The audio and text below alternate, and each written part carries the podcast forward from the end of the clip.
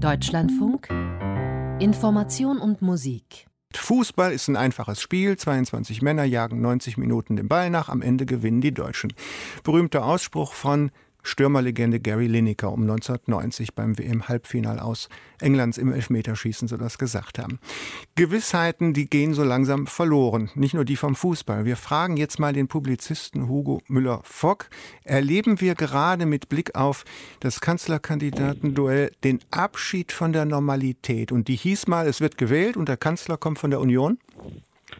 Ja, äh, so konnte man das vereinfacht sagen. Ähm, die Union war die dominierende Kraft, zumindest in den äh, letzten 20 Jahren. Ähm, allerdings ähm, haben sich noch andere gravierende Veränderungen ergeben. Die Zeit der Volkspartei ist vorbei. Ähm, wir haben auch keine klar abgegrenzten Lager mehr, nicht mehr schwarz-gelb gegen rot-grün. Es kann jeder mit jedem koalieren, mehr oder weniger. Äh, was man auch, was sich auch völlig die Landschaft verändert hat, ist das Aufkommen der AfD. Äh, mit dieser rechtsradikalen Partei äh, will aus guten Gründen niemand koalieren. Das heißt, der Raum für andere Koalitionen wird enger. Und das Paradoxe ist, dass eine starke AfD äh, dafür gesorgt hat, dass ohne Grüne und ohne SPD eine Regierungsbildung gar nicht mehr möglich ist. Äh, und was auch noch eine völlig neue Situation in diesem Wahljahr ist, äh, die SPD schließt eine Koalition mit der Linken nicht aus.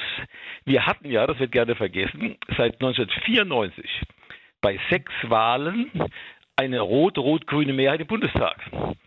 Die hat sich aber nie materialisiert in einer Regierungsbildung, weil die Sozialdemokraten sagten, mit der Linken koalieren wir nicht. Das ist anders äh, und das macht äh, diese Wahl auch so spannend. Jeder kann mit jedem, bleiben wir mal eine Sekunde noch bei unserem leitenden Titel Abschied von der Normalität. Dazu zählt auch, wir verabschieden uns von Zweierkoalitionen und 16 Jahre Regierungszeit, damit können wir schon gar nicht mehr rechnen. Das weiß ich nicht, ob, ob kann ja eine Dreierkoalition geben, die, die sich äh, 16 Jahre lang hält, was, was unwahrscheinlich wäre. Äh, aber Zweierkoalitionen sind äh, sehr unwahrscheinlich und wir haben ja auf, beim Stand der jetzigen Umfrageergebnisse theoretisch fünf verschiedene Koalitionsmöglichkeiten. Äh, bei sieben Parteien, also wenn ich mir vorstelle, äh, was das an Sondierungen gibt, äh, dann kann man davon ausgehen, dass Angela Merkel die Neujahrsansprache noch als amtierende Kanzlerin halten wird. Hugo Müller-Fock, wir haben uns heute Morgen zum Live-Gespräch verabredet weil wir mal gucken wollen, wie war denn der CSU-Parteitag? Hat der die Wende gebracht oder hat Söders Stichelei Laschet geschadet? Also der Parteitag hat sicherlich gezeigt, dass die CSU gewillt ist, jetzt äh, sich hinter Laschet zu stellen.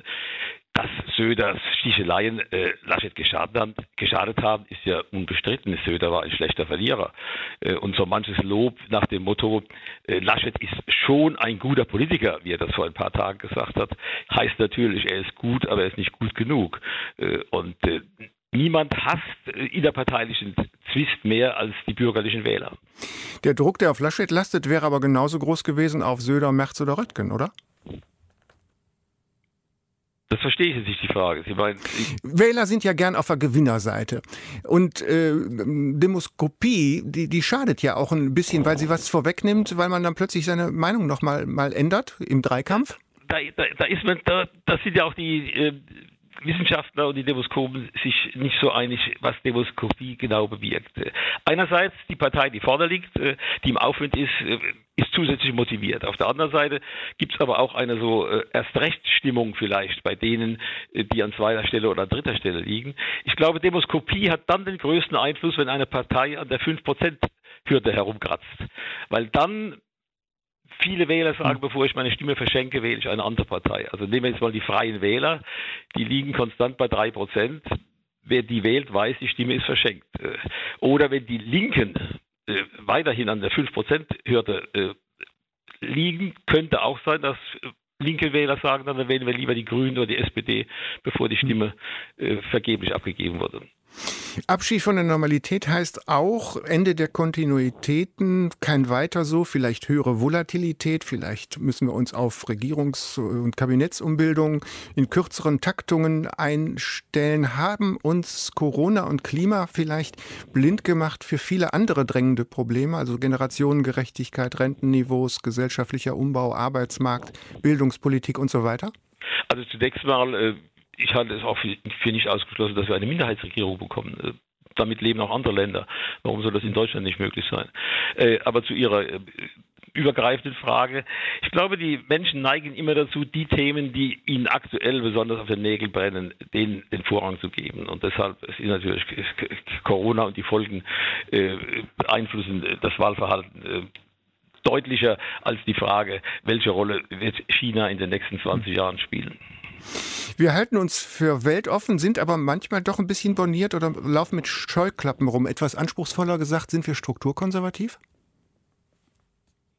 Also gut, die, die Deutschen neigen nicht zu großen ähm, Experimenten. Äh, ja, ein bisschen Veränderung, ja, aber es darf nicht äh, zu tiefgreifend sein.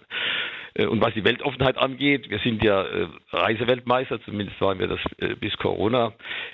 Aber der örtliche Gastronom an fernen Stränden sollte schon deutsches Bier im Angebot haben, wenn er den Deutschen glücklich machen will. Wenig Meinungsstreit, sagen ja viele Beobachter. Aber viel Exekutive haben wir im Moment im Staat. Läuft das zunehmend alles auf mehr Staat hinaus? Was meinen Sie?